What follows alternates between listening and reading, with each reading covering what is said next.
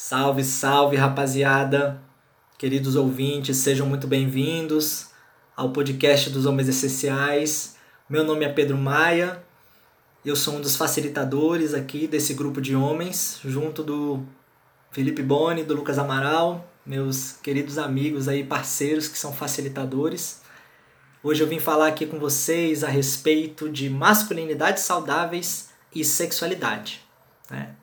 E bom, para quem não me conhece, eu sou fisioterapeuta e trabalho aqui em Brasília com saúde sexual masculina, né? Então eu atuo tratando problemas de ereção, ejaculação precoce, pós-operatório de cirurgia de próstata, que atualmente é o segundo câncer mais prevalente entre os homens no país.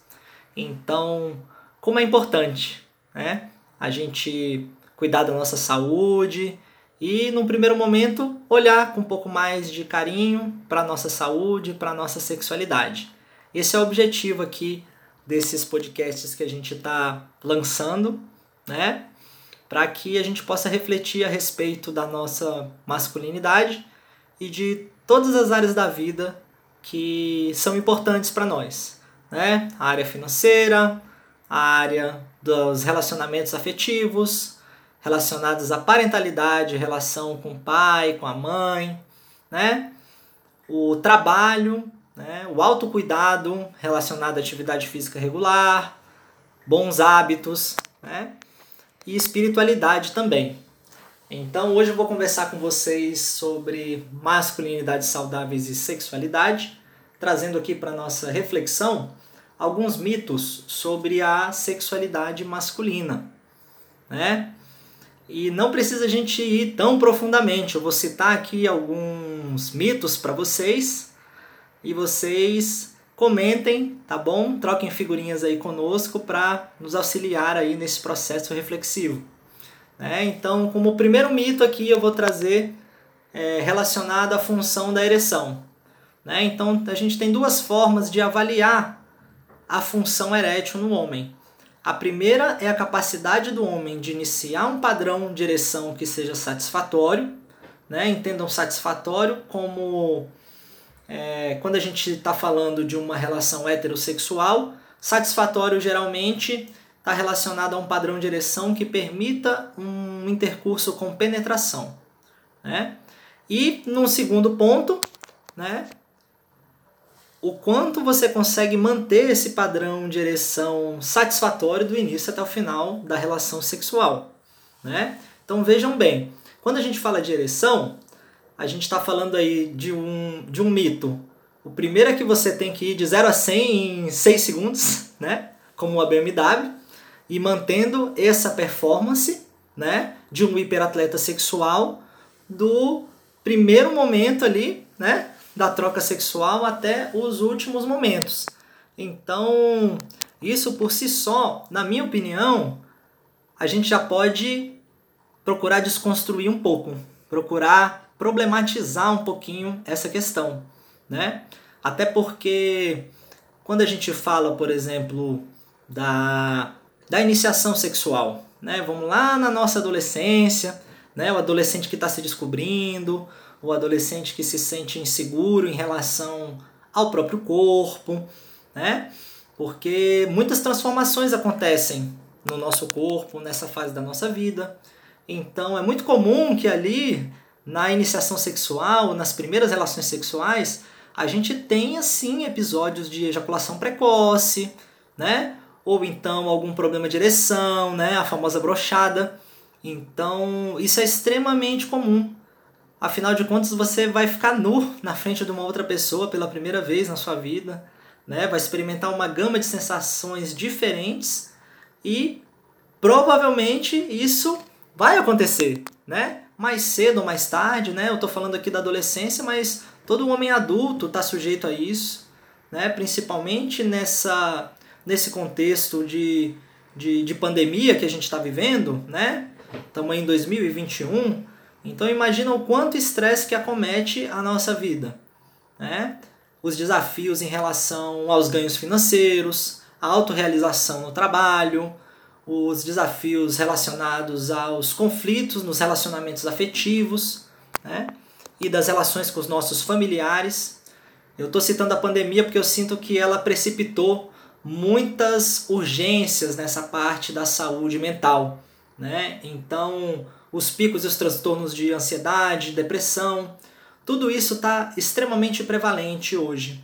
E aí eu pergunto para vocês que estão ouvindo aqui junto comigo, é, o quanto que isso afeta a sua sexualidade, né? Porque eu vou me permitir fazer aqui algumas generalizações de padrões que eu percebo atuando dentro de mim, né? Eu como homem, mas que eu percebo também em vários amigos quando a gente conversa sobre o assunto, ou também nos pacientes, né? Que, que trazem um pouco disso lá no consultório. Que basicamente é o seguinte, que por mais que a vida esteja complicada, sabe?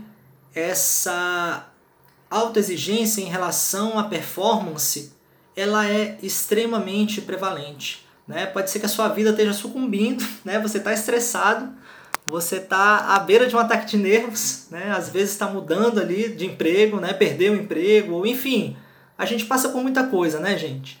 E aí, ainda assim, quando você chega ali entre quatro paredes, né, junto da sua, da sua companheira ou do seu companheiro, você acha que tem que ter aquela performance, ou pode até se assustar num, num episódio de falha. Eu vejo que alguns homens se assustam muito com, com as falhas, né? Ou não, não sei se a palavra correta seria se impressionar, né?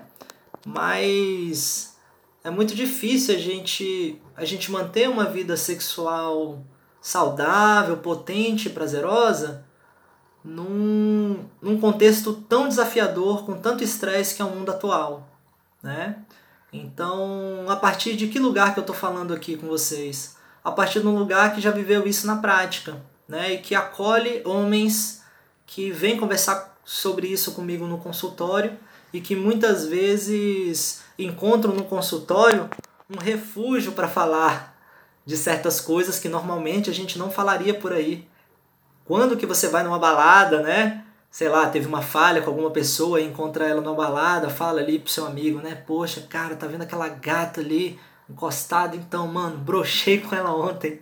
Ou então, putz, cara, você não acredita, sabe aquela mina que eu tava louco, louco, louco pra ficar? Então tive uma ejaculação precoce com ela. Né? Então esse é um assunto tabu.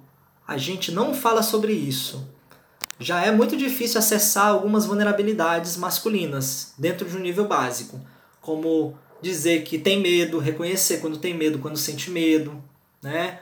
Ou dizer que está com ciúme, observar esses sentimentos dentro de si e saber expressar eles assertivamente. Isso já é extremamente difícil, né? De uma maneira geral para muitos homens, e eu me incluo nisso também. Agora, quando a gente fala de sexualidade, aí o buraco fica mais embaixo. Porque realmente a gente não quer ser motivo de chacota por aí, né? A gente tem medo disso. Então, é um assunto delicado, gente. Eu tô dando algumas voltas aqui com vocês para quebrar um pouquinho esse nosso gelo. É o primeiro podcast aqui que eu tô que eu tô gravando, né? Mas eu percebo que isso é uma coisa que pode prejudicar muito a nossa saúde mental, né? a dificuldade da gente aprender a lidar com a falha. Por que, que eu escolhi esse, esse assunto hoje aqui, né? Estou trazendo alguns mitos, mas eu quero falar mais especificamente dessa coisa do de aprender a lidar com a falha, porque todo mundo está sujeito a isso. Né? Desde a idade mais tenra ali, como eu estava dizendo, quando adolescente, quando você inicia suas experiências sexuais, passando pela vida adulta, né? que é quando que é quando a gente tem um pouco mais de carga no que diz respeito ao vigor, né? A gente já, já não está mais naquela, naquela autodescoberta, a gente já se conhece um pouco mais, já se sente um pouco mais seguro. Porque a partir dos 40, gente, a partir dos 40, os problemas de ereção eles já vão estar um pouco mais prevalentes. Então, o homem que já chegou aí na casa dos 40, provavelmente sabe o que, que eu estou falando, né?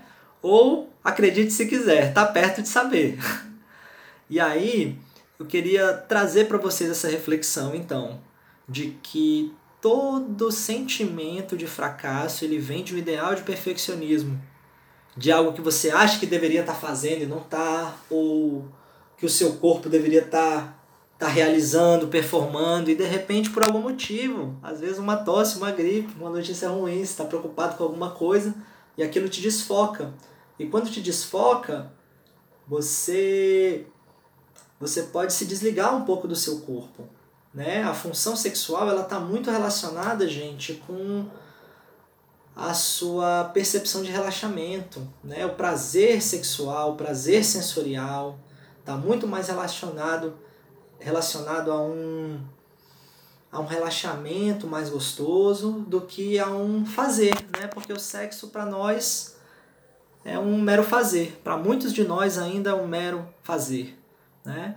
Então, culturalmente falando, quando a gente fala do comportamento assim, sobre homem e mulher, por exemplo, não sei se vocês vão concordar comigo. Como eu falei, eu vou me permitir aqui algumas generalizações.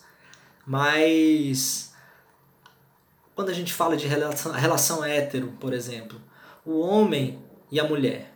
A mulher geme, a mulher se descabela, a mulher mexe os braços, a mulher ela pode se descontrolar e pode se permitir explorar regiões do corpo que a gente não se permite, né? Então o homem, em linhas gerais, da cintura para baixo é uma britadeira, né? Aquele movimento de batistaca retilíneo, uniforme para frente e para trás, igual um soldado, e de do umbigo para cima é um muro, né? Não, não, não tem muito movimento, é uma montanha, então muitos homens têm até dificuldade de, de rebolar um pouco, de explorar os movimentos pélvicos circulares na hora do sexo, isso pode ser extremamente prazeroso para a parceira também que está que tá recebendo ali aquele movimento de penetração, né? Porque o prazer sexual, gente, ele está muito mais relacionado ali com carinho do pênis na vagina, devidamente entumecida, lubrificada, molhada, do que aquele frenesi, aquele bate-estaca, aquele movimento rápido,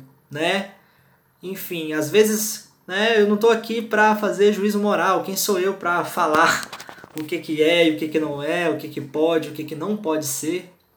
Mas eu percebo que para muitos homens essa percepção do orgasmo ela é muito baixa né? Sabe o que eu escuto muito no consultório? Eu pergunto, né? Então, fulano, quando que o sexo é bom para você? Ele, ah, quando, a minha, quando eu sei que a minha parceira gozou. Eu, tá, tá bom, mas e no seu corpo?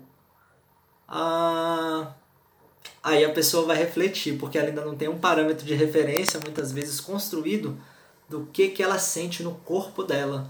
Tamanha é a responsabilidade em relação ao prazer do outro, né?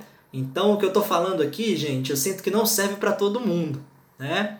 Mas eu sinto que serve para uma boa parcela aí de homens que está buscando se desconstruir em relação ao que pensa da sexualidade, em como vive a sexualidade, né?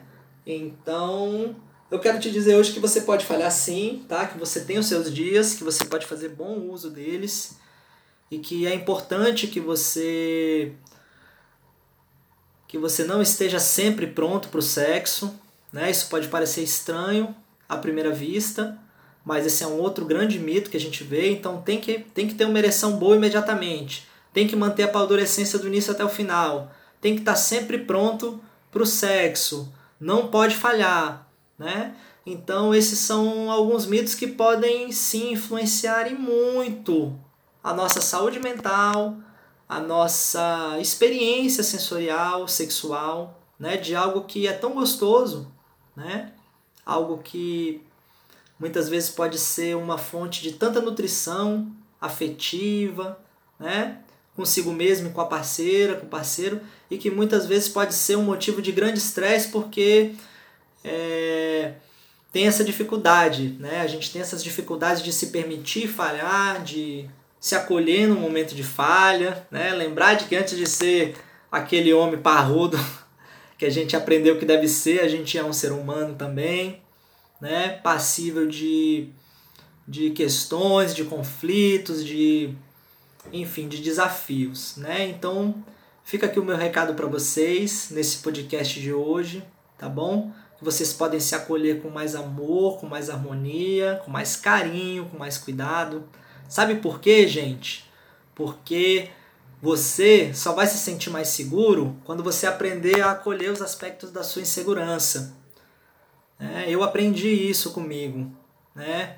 Eu aprendi que ser mais maduro significa eu acolher mesmo toda a minha imaturidade, as minhas respostas imaturas, né? Aquelas reações emocionais desorganizadas que às vezes saem, a gente não sabe nem da onde que veio, né? Então é importante a gente ser nosso amigo e aprender a nos acolher diante dessas coisas que são naturais da vida, tá certo? Então fica aqui o meu recado de hoje para vocês que estão ouvindo, tá bom? E eu aguardo vocês aqui então numa outra oportunidade. Até a próxima, gente. Fiquem com Deus.